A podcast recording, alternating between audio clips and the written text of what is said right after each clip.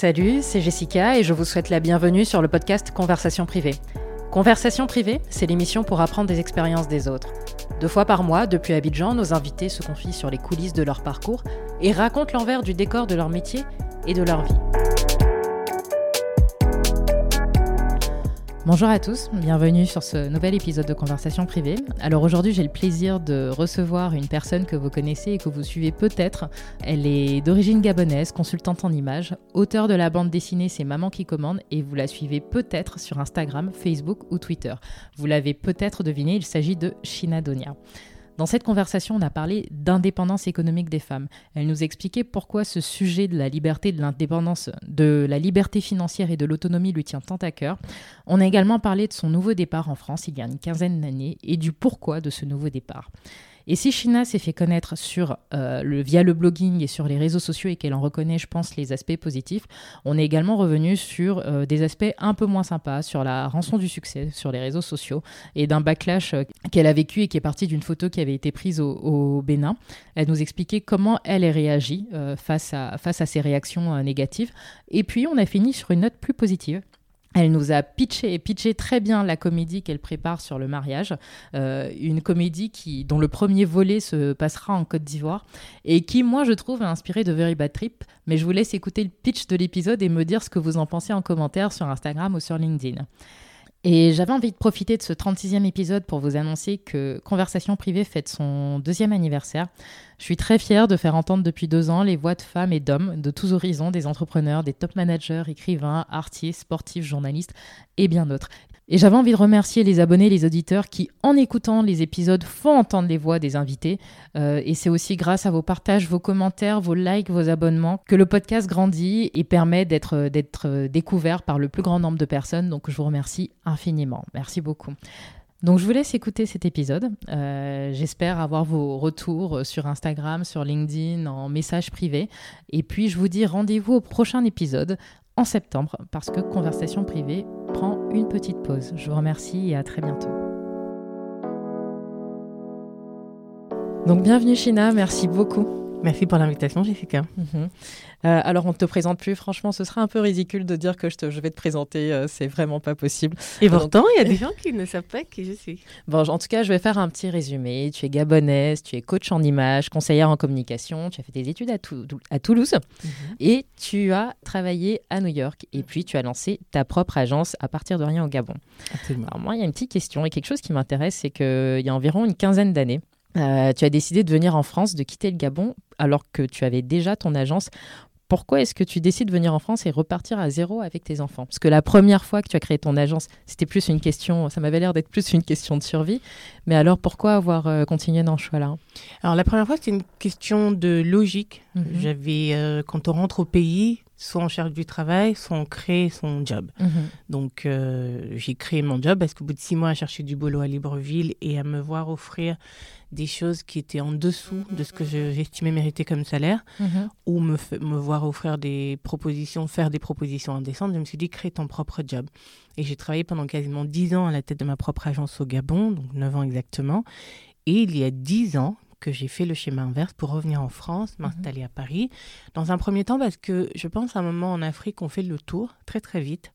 Je suis partie, j'avais 24 ans, j'ai quitté le Gabon, j'en avais 32 on se dit on a tout vu, on a tout fait, on a travaillé sur tout, on stagne, on n'avance mhm. plus. Et quand dans une équipe, on est le meilleur, je ne dis pas que j'étais la meilleure, mais j'avais déjà quasiment fait tout ce que je pouvais faire, j'avais l'impression qu'ailleurs, d'autres personnes avançaient sur des choses qui n'étaient toujours pas arrivées chez nous. C'était une des raisons.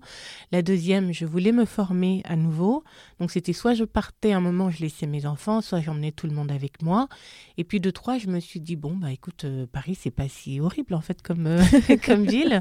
Le plus dur, c'est de trouver un appartement décent. Euh, et après quelques semaines à vivre à l'hôtel d'abord, et dès qu'on avait trouvé un petit chez nous, d'ailleurs pas très loin euh, de l'endroit où nous enregistrons ici, je me suis dit allez vivre l'aventure parisienne. Et je me souviens, je suis arrivée en août 2012, donc on est quasiment la dixième année, 10 au lieu de 15. Ok. Et dans quel état d'esprit tu es quand, enfin, je sais que quand une femme a des enfants, euh, surtout quand elle est seule, dans le cas où elle est seule, euh, la société a tendance à, mais enfin de plein de manières, hein, a tendance à pousser à prendre un job euh, classique, le premier qui vient justement pour, pour un bah, job alimentaire pour oui voilà pour pour, pour, payer les factures. Toi dans quel état d'esprit tu es à ce moment-là en fait quand tu reviens 15 ans en arrière? En fait, j'ai jamais pris un job par obligation. Mon mhm. tout premier job, c'était un, un, job d'hôtesse de l'air, par mhm. exemple. J'avais 18 ans. Et c'était une opportunité incroyable parce que la compagnie nationale gabonaise mhm. était en bisbille avec son personnel navigant commercial et il devait recruter des saisonniers en accompagnant une amie qui déposait son dossier. Le RH me dit mais où est votre dossier? Je dis mais moi je postule pas. Il me dit mais vous, devriez. Je dis bah non pourquoi? Il me dit on est une hôtesse. Je fais ah bon? Oui il faut passer le test de natation. Et ni d'une ni deux, euh, je le passais une heure après avec responsable. J'ai complété mon dossier le lendemain et bam j'étais hôtesse de l'air l'été de mon bac.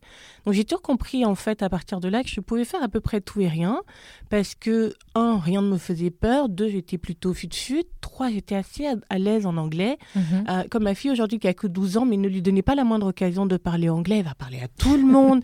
des fois, elle va me dire dans la rue, maman fait semblant qu'on est des Américaines, on parle qu'en anglais là. je dis, mais quel anglais, ton anglais de quatrième? Euh, je, je ne me suis jamais limitée à me dire, il me faut juste le job qui paye mes factures. J'ai toujours voulu et fait les choses que j'aimais faire. Et Dieu merci, en plus, ces choses la payent souvent mieux. Mhm. Euh, en regardant en arrière, euh, les seuls jobs alimentaires que j'ai fait, c'est quand j'étais étudiante. Parce que la bourse d'étudiant ne suffit pas beaucoup quand on claque tout chez Zara. Donc très vite, euh, milieu du mois, ça commence à être compliqué on fait pâte sur pâte, pâte au beurre, on essaye même pas à la pâte d'arachide parce qu'on a toujours un stock de pâte d'arachide du pays. On se dit non, ça passe pas, faut trouver un travail. Mhm. Et là, oui, j'ai fait serveuse, j'ai promené des chiens, j'ai travaillé comme bibliothécaire, j'ai fait du télémarketing. Je me souviens, je m'appelais Claire Dupré pour Midi-Pyrénées, Tourisme et Loisirs. Mais quand j'étais trop fatiguée, mon accent gabonais ressortait. je, n'aurais pas de conseils à donner aux, mhm. mères, ni aux pères d'ailleurs, mhm. qui doivent nourrir leurs enfants. Euh, mais ce que je sais, c'est qu'il faut faire le job. Mhm. Personne n'est responsable de nos enfants à part nous-mêmes, qu'on soit seul ou à deux ou à quinze pour élever ses gosses. Euh, voilà, on doit subvenir à leurs besoins, leur offrir à minima le et le couvert. Euh, évidemment, dans le meilleur des mondes, notre présence, notre encadrement, transmettre les valeurs, les principes, l'amour, l'affection, le temps. Mhm. Et surtout leur apprendre à se débrouiller sans nous, parce qu'on ne sera pas toujours là. Et si c'était à refaire, qu'est-ce que tu aurais fait différemment? Rien, je regrette rien parce qu'en fait, la vie, pour moi, il n'y a que des leçons qu'on apprend. Euh, bon, là, j'ai menti un peu. Peut-être que j'aurais attendu avant d'avoir des enfants. Et en même temps, quand j'y repense, je me dis non, je les ai eus si tôt que j'aurais une vie plus longtemps avec eux. Euh, pendant que j'ai des amis qui commencent à avoir leurs premiers enfants maintenant. Euh, dans quelques mois, mon aîné va valider son diplôme euh, il, aura terminé ses études. Dans quelques jours, il va avoir 25 ans, le 1er mai exactement. Et mhm. je me dis, C'est celui qui n'est pas très fan des réseaux sociaux? Euh, euh, Oui, oui, ils sont deux comme ça, pas aimés. Mais que j'ai un enfant qui va avoir un quart de siècle. Et je me dis, tu as fait un travail super, China. C'est un garçon bien. Euh, c'est un garçon qui a la tête sur les épaules. C'est juste un être humain bien. Mhm. Euh, si je l'avais eu plus tard, bon, déjà, tu n'aurais pas été la même personne, parce que ça n'aurait pas été le même ovocyte. Euh, mhm. voilà. et c'est comme ça, je me dis non, je regrette pas. Et puis, comme ma mère n'est plus de ce monde non mhm. plus, je me dis si j'avais pas eu mes enfants avant, elle les aurait pas connus, par exemple. Elle n'a pas connu mes deux derniers. Ça, ça fait partie de mes grands regrets, en revanche. qu'ils ne sachent pas ce que c'est que d'avoir cette mamie géniale qu'elle était. Donc non, je ne changerai rien j'apprends de, de, ce que j'ai fait, bien ou mal, et puis j'essaye de mieux faire pour la suite. Mhm. D'ailleurs, tu parles beaucoup de ta mère, des figures féminines dans ta famille, et il y a un autre sujet qui est très lié, euh, moi qui me touche beaucoup quand tu en parles, c'est l'indépendance économique des femmes. Oui. Tu avais fait un post il y a quelques années qui m'a énormément touchée. Le truc, c'est que j'ai essayé de revoir sur Instagram, mais tu as tellement de posts que vraiment, c'est compliqué. La nana est prolifique. mais je sais que euh, je sais que tu parlais beaucoup de liberté financière, d'autonomie. Euh, pourquoi ce sujet est hyper important pour toi? Parce que j'ai l'impression qu'il te prend même au trip, en fait. Oui, parce que... Euh, alors, moi, j'ai grandi euh, dans une maison où ma mère parlait toujours de son père, mais qu'on n'a pas connu parce qu'il est parti quand ma mère avait 6 ans. Ce qui fait que j'ai grandi avec ma mère et ma grand-mère, et donc des femmes qui ont toujours travaillé pour s'occuper de leur famille.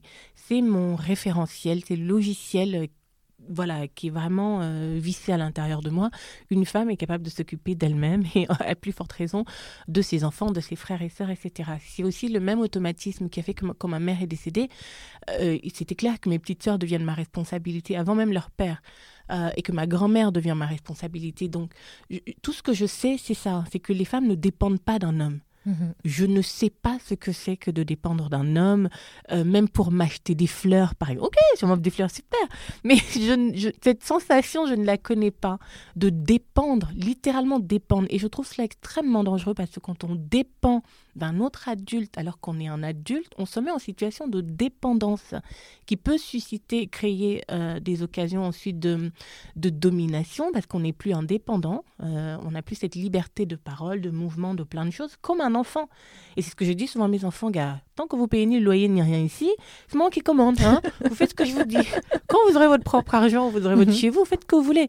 Donc cette dépendance dans laquelle certaines femmes peuvent être, c'est bien, euh, pour certaines, mais j'ai trop besoin de ma liberté de dire à Moff de bouger, de, de voilà. Évidemment, comme j'ai une petite fille, tout ce que je lui apprends, c'est de ne dépendre de personne. Elle fait absolument l'inverse.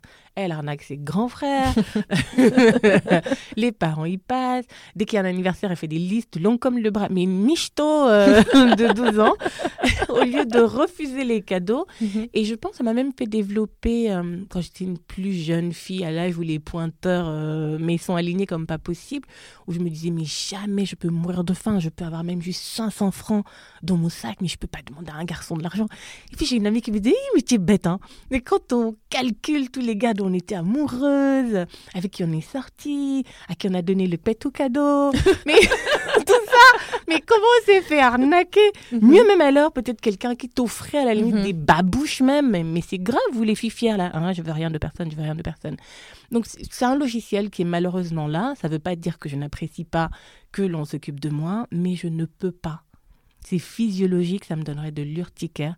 Euh, parce que tous les excès, on peut très vite basculer de l'autre côté. Mhm. Et je sais aussi, pour, euh, pour l'avoir vécu à une période de ma vie, euh, quand quelqu'un va, va, me dire Tu me rends mon chéquier, tu me rends les cartes bleues.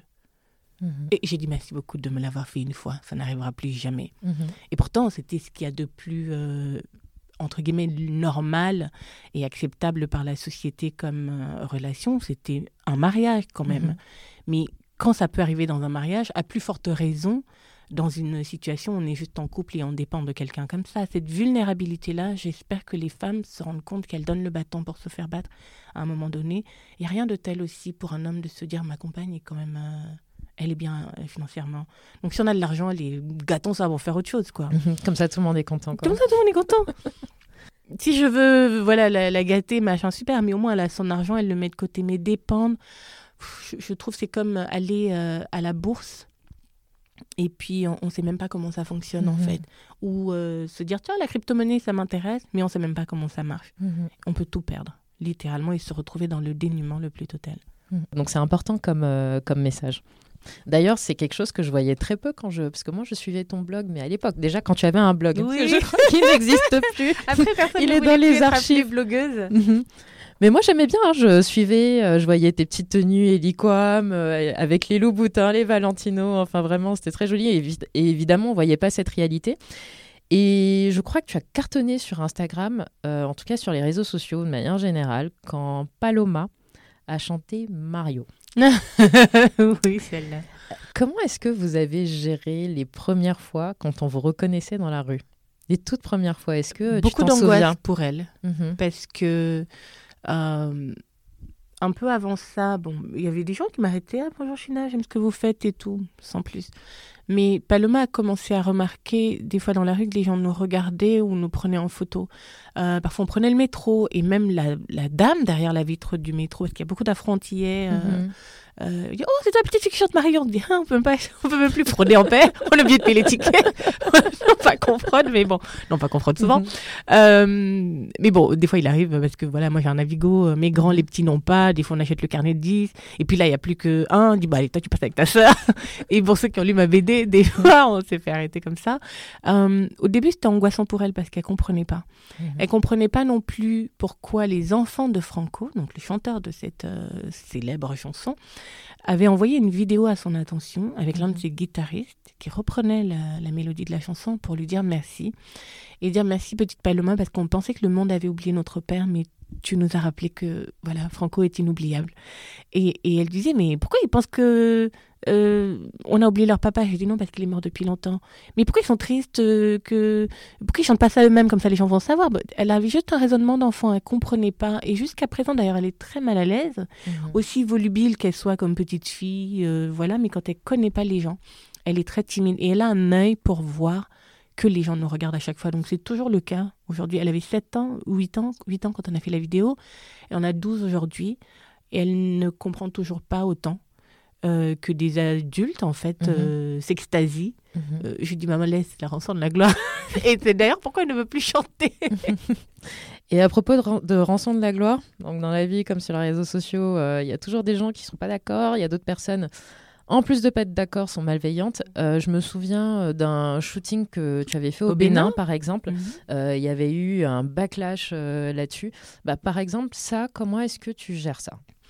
Alors, comment on gère toutes ces choses en se disant it shall pass. C'est une question de 72 heures, si on ne le nourrit pas. Donc évidemment, je ne jette pas de l'huile sur le feu. Et puis, je prends un peu de recul en me disant ah ouais, mince, il y a des gens qui n'attendaient que l'occasion mhm. de me taper dessus. Et il y a ceux qui le faisaient à visage découvert, donc depuis leur propre compte. Et, en fait, ce qui était drôle, c'est que j'avais posté ces, photos depuis 48 heures. Ma communauté qui me connaît, les mêmes francophones et tout, on rigolait parce que je me moquais de moi dans la photo, en mhm. fait en disant que la petite se demande mais qu'est-ce que la dame l'a fait là, nani nana, euh, voilà. Et ça me rappelait moi quand j'étais plus petite parce que je passais beaucoup de temps chez ma grand-mère au village. Il y avait souvent des constructeurs euh, canadiens qui faisaient des chantiers routiers. Euh, il y avait déjà l'exploitation de bois par des Chinois, etc. Et nous, on était toujours pas surpris de les voir, mais on était là un peu ébahis à les regarder. Et je me suis avec mes cousins dès que le 4x4 des Canadiens la passant, disaient c'est ma voiture, non c'est moi, c'est mon chien, parce qu'ils avaient un gros, c'était un, chien berger. Mhm. Euh, et on reconnaissait même le bruit de leur voiture quand ils passaient. C'est aussi curieux qu'un enfant dans, dans, un village, dans le Tarn, qui n'a jamais vu des noirs, par exemple, et puis c'est des gens qui passent très souvent là, ils les voient. Donc je mhm. peux le comprendre quand on est enfant. Et je me suis dit, est-ce que cette petite fille, c'est moi et mes sœurs, villageoises qu'on était quand on voyait les blancs passer et on criait, oh les blancs, les blancs? Et elle regarde la dame, et qu'est-ce que la dame? Parce que tout le monde sur la place, en fait, parce que c'est une place à côté d'un marché. Euh, il y, avait, il y avait une foule, il y avait 40, 50 enfants, il y avait des adultes, il y a un shooting avec des lumières, tout ce qu'on ne voit pas. Donc ça les amusait, il y a ceux qui chantaient, qui dansaient à côté. Et cette gamine qui est passée par là, qui n'était pas impressionnée du tout, et dont moi j'avais gardé ça en attendant de poster pour raconter ensuite dans mes stories. Et en fait, j'ai pas compris le backlash. Et c'est quand un Américain l'a posté euh, cette vidéo, enfin cette photo, il a fait une vidéo YouTube et puis il m'a lavé comme un poisson pourri, en me prenant d'ailleurs pour une américaine euh, qui va faire du white saviorisme et tout le travail. Je dis ah mais c'est pas ça. Et donc des gens disaient mais c'est pas ça, mais c'est pas China, mais enfin vous vous méprenez. Mais j'ai laissé les gens faire et puis j'ai compris, ben, en fait China t'as pas le droit de shooter les visages des enfants, des enfants d'autrui. Tu n'as pas le droit. Donc il y avait une notion de droit que j'acceptais. Ok, là je suis en tort.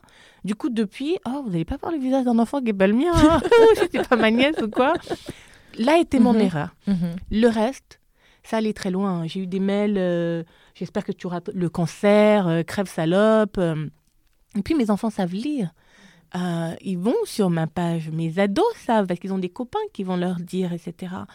Euh, et qui vont voir ça et disent maman pourquoi les gens euh, t'insultent comme ça? Mais ils voulaient même aller euh, se mhm. bagarrer avec les gens sur les réseaux. Vous répondez pas vous laissez faire. Donc il peut y avoir des extrêmes où les gens vont s'indigner pour une photo où une dame vit sa meilleure vie au soleil avec une noix de coco. J'ai pas les yeux dans la nuque donc je sais pas qu'il y a des enfants derrière moi. Si on remarque bien sur toutes les photos les enfants sont toujours derrière. Ça veut dire je ne les vois pas au moment où je pose et au moment où on trie les photos, qu'on fait toutes des photos avec nos copines, tant qu'on est belle dans la photo et que la copine est moche, on s'en fout, on trouve que la photo est belle. Et donc dans le tri des photos, c'était celle où je me trouvais la plus top. C'est-à-dire je faisais totalement abstraction du fait que mhm. les enfants derrière ne sont pas les miens, j'ai pas le droit de montrer leur visage parce que je ne le savais même pas mhm. légalement. Et donc, j'ai d'urgence, si vous voulez tellement être indigné et vous aimez autant l'Afrique, voilà une longue liste en fait de causes que vous pouvez soutenir. Mais votre indignation à géométrie variable, qui est en fait juste de la détestation de quelqu'un, faut juste dire les choses. Donc ça, je l'ai appris et depuis, je, sais aussi que les réseaux sociaux ne sont pas toujours mhm. un lieu bienveillant. Il faut laisser les gens euh, vomir leur venin quand ils en ont besoin mhm. euh, et continuer de faire ce qu'on fait. Tout ce que mhm. moi je faisais, c'est de la promotion de marques Made of Africa, euh, d'un photographe béninois en l'occurrence, d'une maquilleuse béninoise, de l'échoppe où mon, mon gilet avait été attaché à Porto Novo. Pour 8000 francs CFA, on voulait négocier à 5000, mais la dame a négocié sec que non, c'est 8000. C'est toutes ces petites histoires-là mhm. euh, que je voulais raconter d'un personnage imaginaire qui s'appelle Bissola. C'est le nom qu'on m'avait donné au Bénin, qui mhm. se mariait. Donc c'est le même endroit. L'église est juste à côté du marché. Et je me suis dit, ne tue pas ta joie, ne tue pas cette envie de raconter les histoires qui est la tienne. Continue de raconter ça, même si ça a mal commencé. Il faut que tu termines par l'histoire de Bissola. Et je suis heureuse de ne pas avoir euh, lâché. Et quand je suis retournée au Bénin un an après, je me souviens, on était euh, à Ouida dans une voiture avec euh, Maureen Haïté et euh, je filmais la mer en voiture pour faire une story. Et il y a un petit garçon qui est passé, j'ai enlevé mon doigt. Elle me dit Ah, tu as compris Il dit Mais plus jamais je peux shooter l'enfant de quelqu'un. C'est voilà, c'est le, le prix à payer parfois sur les réseaux. D'autant plus que tu es très sensible au poids des mots et donc tes enfants, tu dis qu'ils y sont exposés. Aujourd'hui, quelles sont les règles que tu mets en place pour euh, protéger? Je leur apprends que euh, l'opinion des gens ne définit pas qui on est, elle définit qui ils sont. La manière dont on parle des gens, la manière dont on dit les choses, on dit long sur nous. Donc quand quelqu'un peut se lever et venir souhaiter le cancer à une dame qui élève ses enfants, euh, tout ce que les gens faisaient, ça reste à 40% ma source de revenus. C'est mon objet de travail. C'est un lieu où je passe énormément de temps, où je partage beaucoup de ma personne, où j'essaye de partager euh, mon expérience professionnelle pour en aider quelques-uns, où je donne de la visibilité à d'autres. Mais vous pouvez venir en fait brûler ça comme Daenerys, euh, Dracarys, et puis voilà. je comprends, hein, c'est pas grave. Mais il y a des humains derrière en fait ces, ces comptes-là. Donc quand la méchanceté est aussi gratuite, elle en dit long sur les gens qui, euh, voilà, qui en font l'étalage. Donc ça, je, je l'apprends à mes enfants à l'école, si quelqu'un les embête. Puis je, vous me dites, je viens, et je viens menacer les gens là-bas. Donc à ce niveau-là, moi, je ne me suis jamais sentie personnellement affectée parce que je me dis, je sais qui je suis. Personne ne peut me convaincre que je ne suis pas qui je suis. C'était même au stade où quand j'avais la vingtaine, mon copain me dit, tu es folle. J'ai dit, c'est faux. C'est faux. Il ne peut pas me convaincre que je suis une tarée, en fait. Je sais trop qui je suis. Je, suis je sais ce que je t'ai attrapé en train de vouloir me mentir que quoi qu'est-ce. Euh, donc, après, au niveau de mes enfants, ils sont tous sur les réseaux sociaux. Hein. Chacun, euh, il y en a qui sont plus sur YouTube. Ma fille à fond sur TikTok. Elle poste quasiment rien, mais elle passe sa vie à regarder TikTok. Euh, je pense le plus grand un peu sur Twitter.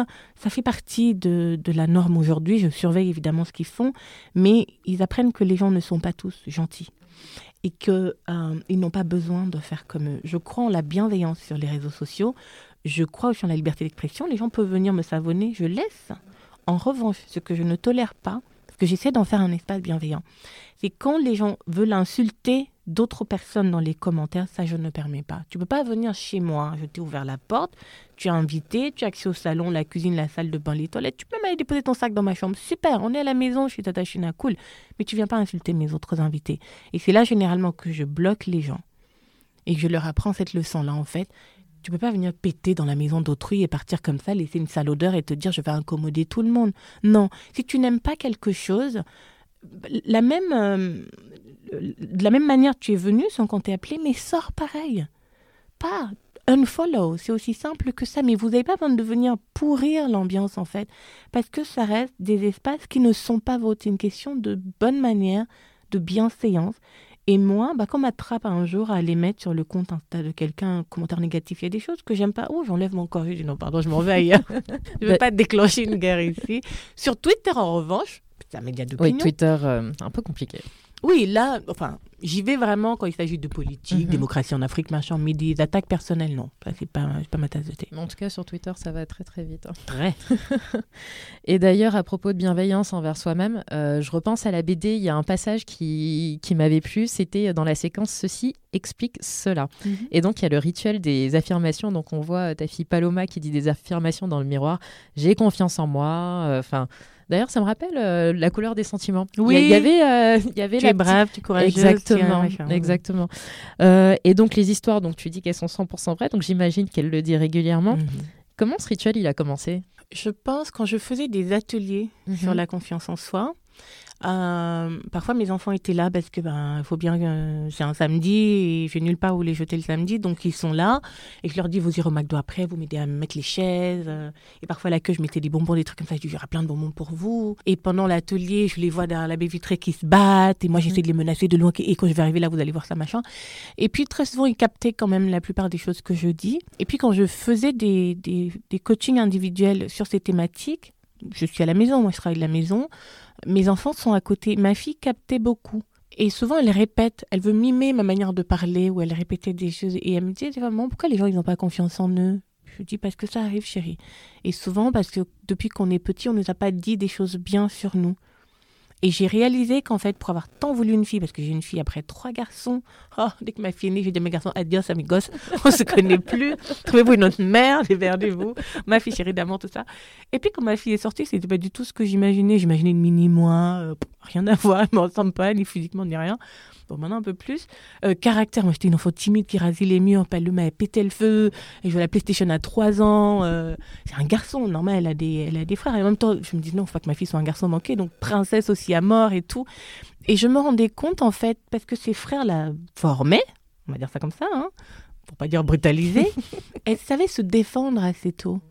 Et puis j'avais une manière aussi de parler d'elle. Euh, si elle mettait ne serait-ce que le tutu pour son premier cours de danse, moi je crie Oh mon Dieu, ma fille, t'es trop belle, j'ai mal aux yeux. Donnez-moi mes lunettes de soleil, je vois plus très bien. Tu brilles, tu brilles comme un soleil et tout. Et elle adorait ça.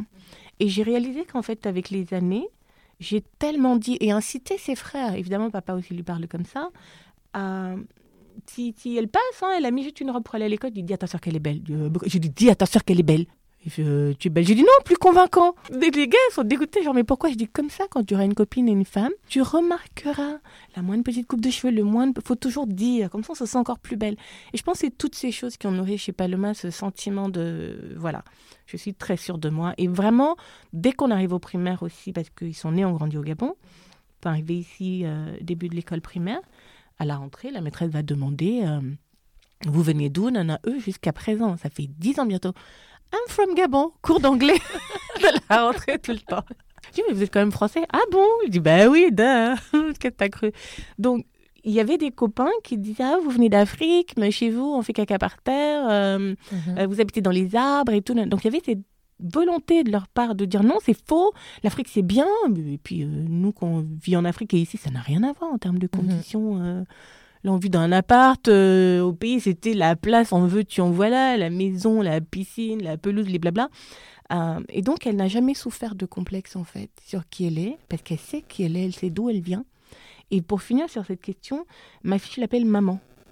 Mes sœurs l'appellent maman parce mhm. qu'elle porte le nom et le prénom de ma mère. Euh, Ruth et Munge, c'est son nom, entre guillemets, du, village. Comme ta grand-mère. Comme ma mère, mère moi, pardon. Mhm. Et comme la grand-mère de ma mère, qui est donc la matriarche de la famille dont on parle beaucoup dans la famille et je raconte à ma fille beaucoup d'histoires de ces deux femmes-là, de mon arrière-grand-mère qui était une alchimiste, qui connaissait les plantes, qui soignait des enfants, dont le père était genre un magicien, pour pas dire sorcier, euh, sorcier guérisseur, qui connaissait les mhm. plantes aussi et qui avait transmis à celle-là le, don de soigner des enfants, quelles que soient les mhm. maladies qu'ils avaient.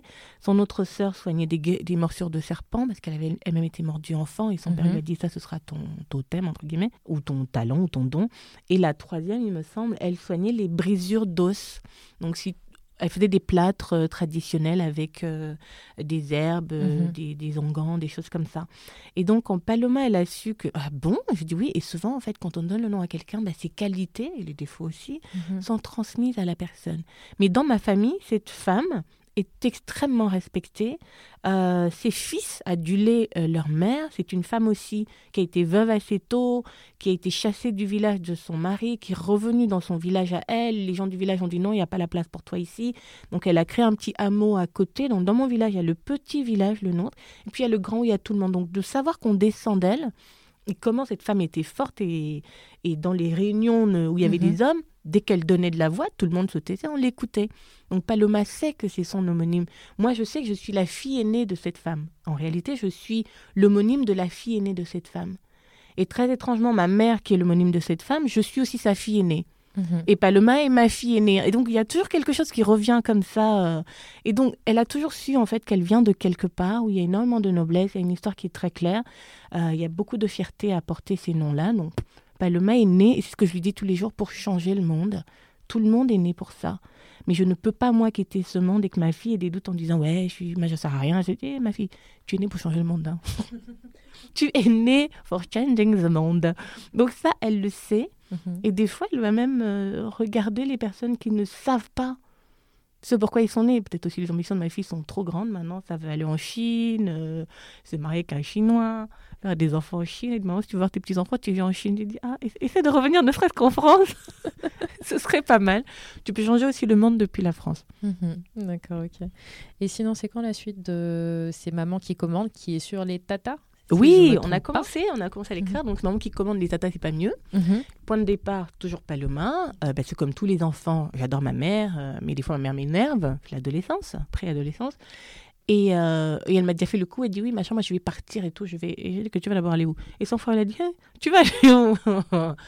Tu vas aller où comme ça? Et donc ce que j'ai voulu comme scénario, c'est d'imaginer une conversation de son frère et elle où elle émettre des hypothèses, je peux aller chez tata tel, tatati, tatata, et chaque chapitre est, est, consacré à une tata, mais à la fin de chaque épisode, on se rend compte, hum, non, mieux pas, non, peut-être tata truc, et encore non. Et c'est vraiment des anecdotes de choses mhm. vécues ou que ces tatas ont fait, soit à mes enfants, soit à leurs enfants, mais devant mes enfants, pour qu'à la fin, Palma se dise, hum, peut-être mieux je reste avec ma mère. c'est un hommage aussi à nos tantes, hein, qui sont nos deuxièmes mamans, surtout quand elles sont plus jeunes. Moi, j'adore mes tantes euh, jeunes, on les trouve plus cool, elles sont funky. Euh, il y a toujours une qui a l'air plus belle que tout le monde, on veut absolument être comme elle. On rêve qu'elle nous adopte, euh, on trouve qu'elles sont bon le parfum. avec mes amis, on rigole toujours, on l'appelle tante Chantal la riche. On pas forcément Chantal, mais on a toujours cette tante-là mhm. qui choco, qui vit en France. Quand elle rentre au pays, on la regarde et on, et on se dit pourquoi t'es pas elle, ma mère et tout. Et on fantasme parfois sur les mhm. mamans des autres. Ça peut être aussi les mamans de nos amis on se dit sont plus sympas, etc. Ou, les mamans de nos amis que, aïe, non, c'est pas bon. Enfin, elle écrit tout le temps. Mais ça reste des mamans à nous, mhm. qui font partie aussi des personnes qui nous façonnent comme ça et qui nous, qui nous créent un, un canevas duquel on ne peut pas déborder parce que même si ta mère n'est pas là, gars, j'ai l'œil sur toi. C'est le cas des voisines, des maîtresses, des grand-mères même. Euh, moi, ma grand-mère, je l'appelais maman, qui veut dire maman. Toutes mes grand-mères d'ailleurs, c'est-à-dire les sœurs de ma grand-mère, les sœurs de mon grand-père, c'était des mères aussi, des, figures maternelles typiquement. Donc c'était un hommage aussi à ces, euh, à ces femmes-là, euh, dont la contribution est fortement appréciée. Et euh, je pense que la dédicace, j'ai 37 tantes dans mon dernier recensement. Elles vont se reconnaître dedans. Et à mes amis aussi, à mes sœurs qui sont les mères de mes enfants également. Mhm. Et donc ce serait pour... Alors, moi j'écris, mhm. l'illustratrice illustre. Mhm. Ensuite, avec la guerre en Ukraine et tous les tralala, mon imprimeur est en Belgique, donc a priori, voilà, mais il y, a une pénurie de papier depuis un mhm. moment. Donc on espère, dans le meilleur des mondes, euh, fin d'année 2022, euh, pour qu'il soit sous les sapins de Noël, des uns et des autres. Euh, sinon, les nouveaux auteurs, souvent de la rentrée littéraire, c'est plutôt à cette période-là, mhm. février-mars. Euh, mais j'ai tellement hâte parce qu'en plus j'ai plusieurs tomes en tête. Euh, il y en a un sur on va en vacances au village. Euh, et là pareil, je prends les anecdotes de quand j'avais amené mes enfants au village et mon fils pensait qu'il est dans Colanta. Et tout le monde le regardait en disant non, moi, en fait on va aller chercher l'eau à la rivière, c'est tout. mais tout était génial pour mhm. lui parce que ouais, en fait c'est pas un vrai villageois.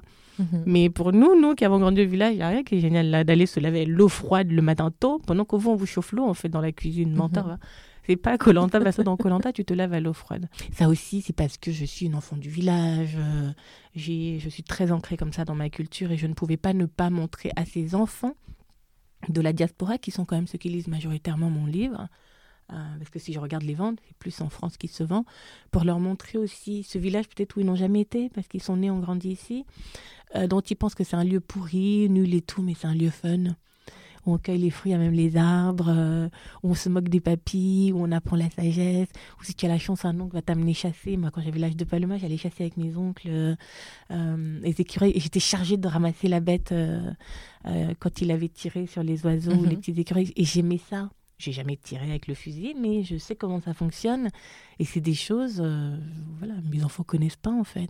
Et quand je le raconte, ils disent Oh, mais trop cool ah, ah, ah, Le village. D'ailleurs, je serais curieuse, il y a un autre projet qui m'avait attiré, c'était ta comédie sur le mariage. Oui. Mais alors, où est-ce que ça en est? Alors. Je sais que tu, tu, visualisais le casting déjà. Enfin... On l'a fait. le casting a été fait. On a fait un casting à Paris euh, en janvier, avant le Covid en mars. Ensuite, on a fait un casting à Dakar. On a fait un casting à Abidjan. Donc, je pense que je sais qu'ils sont déjà nos comédiens. On a deux boîtes de production derrière, une ivoirienne et une euh, gabonaise. Mhm.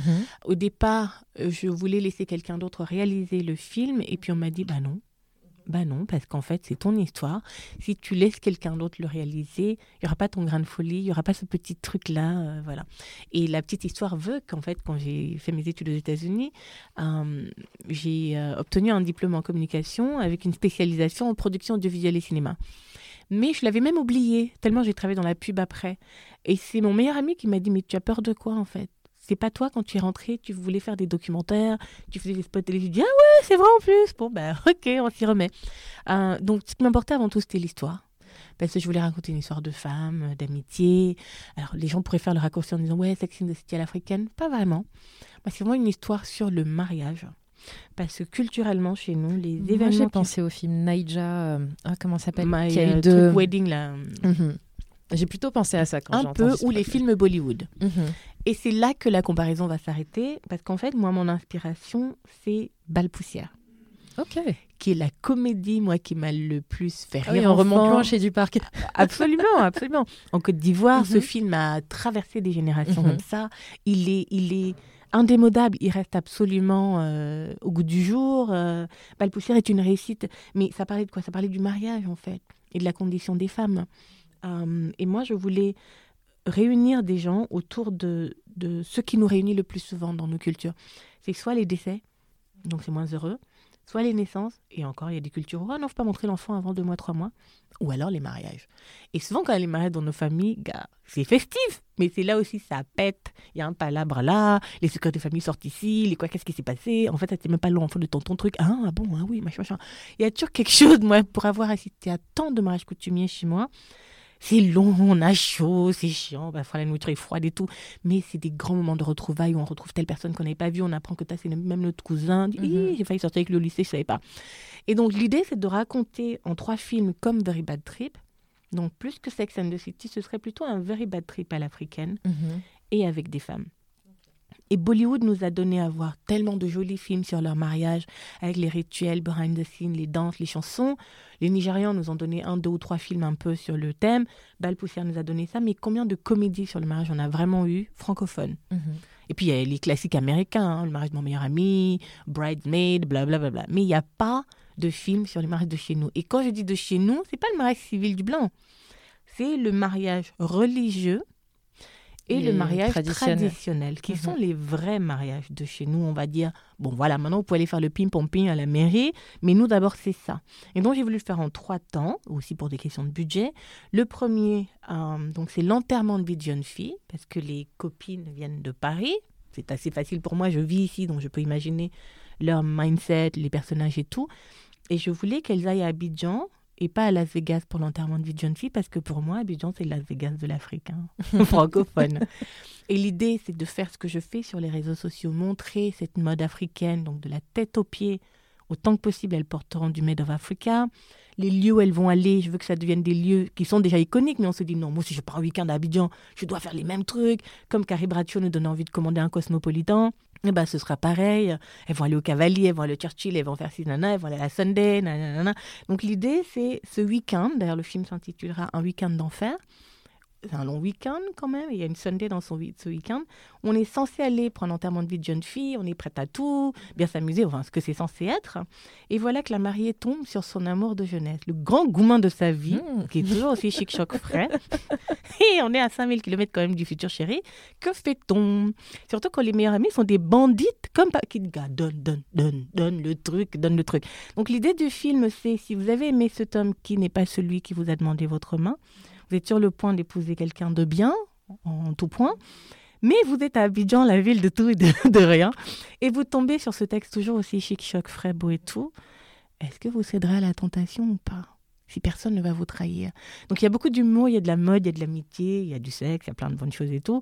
Mais c'est l'histoire du film et se dire vraiment nous-mêmes, si personne ne nous jugeait, est-ce qu'allez, on irait un dernier petit coup, surtout si c'était un très bon coup. Donc je fais vraiment tout pour que les téléspectateurs, même quand le vont, disent Ah non, le gars est trop aussi. comment? Et surtout, on n'a pas encore vu, on ne verra jamais le futur marié mhm. pour qu'il n'y ait aucun élément de comparaison possible. Mhm. Et le jeune homme qu'on a trouvé au casting, même quand je regarde, je dis Ah ouais, aller-retour, on envisage. Donc, c'est l'histoire du premier film. Évidemment, le 2, c'est le mariage coutumier. Et là, je voulais jouer sur le croisement des cultures. Moi, je viens du centre. Euh, il y a l'Afrique de l'Ouest. On a beaucoup de choses en commun. On a aussi beaucoup de choses qui nous séparent. Et il y a parfois de la xénophobie, même dans nos propres pays, entre les ethnies. Une BT qui va épouser un Djoula, ou ça peut être des palabres dans les familles et tout. À plus forte raison, une Camerounaise qui va venir épouser, alors le marié est sénégalais. Donc pour une raison simple, je voulais que l'un des Africains soit musulman, l'autre soit chrétien. Et donc, il y a le dilemme de la religion, il y a l'ethnie, il y a la culture derrière, il y a la langue, toutes ces barrières, et de dire à quel point ces choses-là, dans un mariage traditionnel, peuvent aussi rendre le deuxième film extrêmement cocasse et aussi compliqué en fait sont les réalités de chez nous. Donc ce serait le deuxième film au Cameroun dans la région de Bamenjou, chez les Bamileke. Et là, on embarque les gens dans autre chose parce que c'est une culture qui est très riche. Je suis même pas Bami, hein mais j'ai juste fait mes recherches. Et le troisième mariage qui serait donc le religieux musulman au Sénégal. Donc c'est ça le gros projet. Et je n'arrête pas d'en parler. Je me dis, oh, n'en parle pas trop, on va te voler les idées. Je dis, c'est faux. Un, personne ne peut écrire ce que j'ai écrit. Et de deux, plus il y aura de films sur le mariage de chez nous, mieux ce sera. Mhm. Mais trois, j'ai hâte d'embarquer les gens dans ce très beau voyage avec Abidjan comme point de départ, escale au Cameroun, avant de finir au Sénégal. Donc comme je disais, on a déjà le casting à 80%, on a déjà les producteurs. Je voulais juste comme il y avait le Covid, ne pas mettre la vie des gens en danger en me lançant dans une production où il y a plusieurs personnes. Mhm. non, on va parer au plus simple la BD. Mhm. Elle a si bien marché que, hop, on s'est dit le deuxième euh, tome. Et ensuite, on va avancer sur le film. Et tant que Dieu me prêtera vie, ces trois films verront le jour. Moi, j'ai même déjà préparé. Bah écoute, on a hâte de les voir. En tout cas, le premier, il a un bon cliffhanger. Donc, euh, oui, ah non, mais les autres, j'ai rien dit. Les autres, j'ai rien dit, mais les mhm. autres sont encore pires dans le sens où euh, ils sont censés tenir les gens en haleine. Et vraiment, c'est ça mon truc, que les gens n'imaginent pas la fin, qu'ils ne l'imaginent jamais, mais comme les Dark Vador, là, mm je suis ton père, ah bon, je savais pas et tout. Ce genre de choses. Et je veux surtout faire rire les gens et, donner la parole aux femmes de manière extrêmement libérée. Et la série Maîtresse d'un homme marié m'a encore plus confortée dans mon envie de créer des personnages de femmes tellement libres comme ça que les les, puritains vont dire Ah, c'est pas bien tout ça. Il va dire Très bien pour vous, ça vous regarde. Mais si vous rentrez dans les chambres là, quand nos tatas bavardent entre elles, moi je me souviens mhm. quand j'étais petite, j'écoutais les conversations, je dis Elle me dit Vous aimez toujours que des grands, sors d'ici Mais tu te dis quoi? Ma mère et mes tantes, elles parlent de trucs comme ça. Bah ouais, t'es pas née du mhm. Saint-Esprit, ma pauvre. en tout cas, merci beaucoup. J'ai hâte, euh, j'ai hâte de, voir ça. Et j'aimerais, il y a une question, je tiens absolument à te poser, même si je suis dans le rush. Mhm. Euh, c'est un post que tu avais fait en août de 2018. Je te lis ce que tu avais écrit. Mhm. Je pense que je vais essayer de te rafraîchir la mémoire. Donc, je te cite Dieu nous fera parfois traverser le désert, non pas pour que nous mourions de soif, pour nous mais pour nous détoxifier. Cette diète affective, financière, relationnelle ou professionnelle par laquelle nous passerons sont là pour nous rappeler que la direction que nous prenions n'est pas la bonne, celle que Dieu a prévue pour nous. Si vous avez l'impression de traverser le désert en ce moment, souriez. Dieu est en train de faire le ménage dans votre vie pour le meilleur. Laissez sortir de votre vie cet homme, cette femme, cet ami, ce proche, ce travail, cette mauvaise habitude qui vous éloigne de ce que Dieu a prévu pour vous. Quand c'est trop dur, il y a souvent un message derrière. Alors je vais prendre le message dans le sens inverse. Qu'est-ce que tu as laissé entrer dans ta vie et que tu te remercies chaque jour de l'avoir fait? Alors, euh, une personne qui m'a rapproché énormément de Dieu, qui m'a rendu beaucoup plus spirituelle, sachant que je l'étais déjà. Hein. quand on me connaît, on sait que je le suis. Je suis petite fille, arrière-petite fille de pasteur. Euh, mon grand-père était président de l'église évangélique du Gabon. J'ai vécu à la mission protestante de Baraka. On vivait vraiment dans l'église. C'était nous les enfants qui nettoyions l'église, les rois mages, tout ça. Noël, c'était pour notre pomme. Euh, donc la foi a toujours été très présente dans ma vie. Et puis quand tu es adolescente, tu commences à aller en boîte, ça te saoule, tu dis ah pardon, tu connais les garçons, tu zappes. Et puis la vie te chicote. Et c'est après le décès de ma mère, dont j'avais 25 ans, que je suis revenue à Dieu lentement mais sûrement. Parce qu'au départ, j'étais fâchée contre lui. Hein. comment il a pu faire ça? Ma maman, nana, était trop gentille, blabla. Et puis, j'ai fait ce travail-là de cheminement. Je me suis dit, il a une mission pour chacun de nous. Mais parfois, on est des enfants têtus, comme l'enfant qui va pas là, il y a le feu, ça pique. L'enfant veut tellement aller jusqu'à ce qu'il se brûle. Et il y a des têtus qui ont besoin de se brûler 50 fois. Et Dieu est patient. Il attend qu'on fasse demi-tour et qu'on revienne. Et j'ai appris à me poser me dire, Dieu nous parle, on lui parle par la prière. Donc, plus on lui parlera, plus il peut nous entendre. Et il nous parle par l'intuition et la vision. Et notre intuition, c'est le truc qui nous trompe le moins possible. Et quel que soit l'endroit, le job, la relation amicale, euh, affectueuse, euh, si nos intestins se tordent, si on a l'impression que c'est toujours serré à l'intérieur, c'est le meilleur des warnings, c'est pas bon, on n'est pas au bon endroit. Everything has to fall in place. Et la chose pour laquelle, évidemment, à part mes enfants, c'est la personne qui partage ma vie, dont je ne parle quasiment jamais, par principe et par choix. Euh, du coup, les gens pensent que oh, j'ai une mère célibataire. Non, pas du tout, en fait. Il y a un homme génial dans ma vie, parce que je sais que c'est Dieu qui l'a envoyé. Et pour que Dieu l'envoie, il fallait que je sois à l'écoute des signes que Dieu m'envoyait. Il fallait que je parle à Dieu par la prière et que je l'écoute donc par l'intuition et la vision. Et la vision, je pense, c'est vraiment la mission qu'il a pour nous, les choses qu'il a prévues pour nous. Et quand j'ai choisi d'être obéissante et de ne pas avoir le syndrome de l'imposteur, ne pas avoir peur et d'aller dans la direction, tout, tout ce que j'écris, mes scénarios, machin, c'est forcément ça. Il nous les envoie. Il, nous... il y a des fois, je dis, oh, ça c'est trop bien. Hop, hop, hop, je le note, je l'écris. Parce qu'il veut qu'on accomplisse, qu'on fasse des choses. J'ai compris que ma mission est de raconter des histoires. Donc je les raconte en les disant, via des posts, via des, des, films, via des livres, peu importe. Mais je suis une bonne storyteller. Et mes mots élèvent les gens, touchent les gens, font du bien. C'est pour ça que je veille à ce que mes espaces restent bienveillants. Mais j'ai aussi une sale bouche. Hein. Euh, vraiment que si je parle mal, c'est pas bon. Du coup, je dis Seigneur, éloigne la sale boucherie de moi.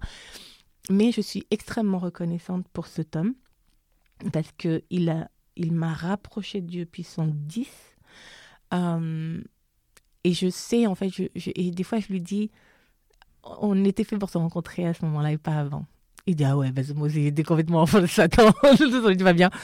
Et, euh, et parce qu'il est extrêmement croyant également, euh, on nourrit la foi l'un de l'autre, on est au service euh, de ce que l'un et l'autre sont venus accomplir, on est les soutiens l'un de l'autre, on apporte la paix à l'un de l'autre. Et ce qu'on aime le plus, c'est ce sentiment d'être au bon endroit, avec la bonne personne, que mes organes sont placés exactement où il faut, mon souffle a exactement le rythme qu'il faut, tout est à sa place. Et c'est comme ça qu'on sait qu'on est au bon endroit. C'est la chose pour laquelle je suis très certainement la plus reconnaissante, parce que je sais qu'en fait Dieu m'a envoyé dans sa vie et lui, il est dans la mienne pour qu'on puisse accomplir encore plus grandement ce qu'il attend de nous.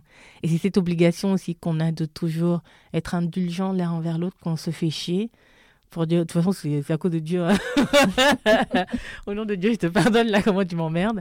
Mais je sais que je suis née, comme je le dis à ma fille, pour accomplir de grandes choses, toucher positivement des gens, même si c'est une seule fois, à travers une rencontre euh, virtuelle derrière un écran. Et pour ça, en fait, c'est un voyage qui n'est pas solitaire. C'est ce qu'on appelle les âmes sœurs.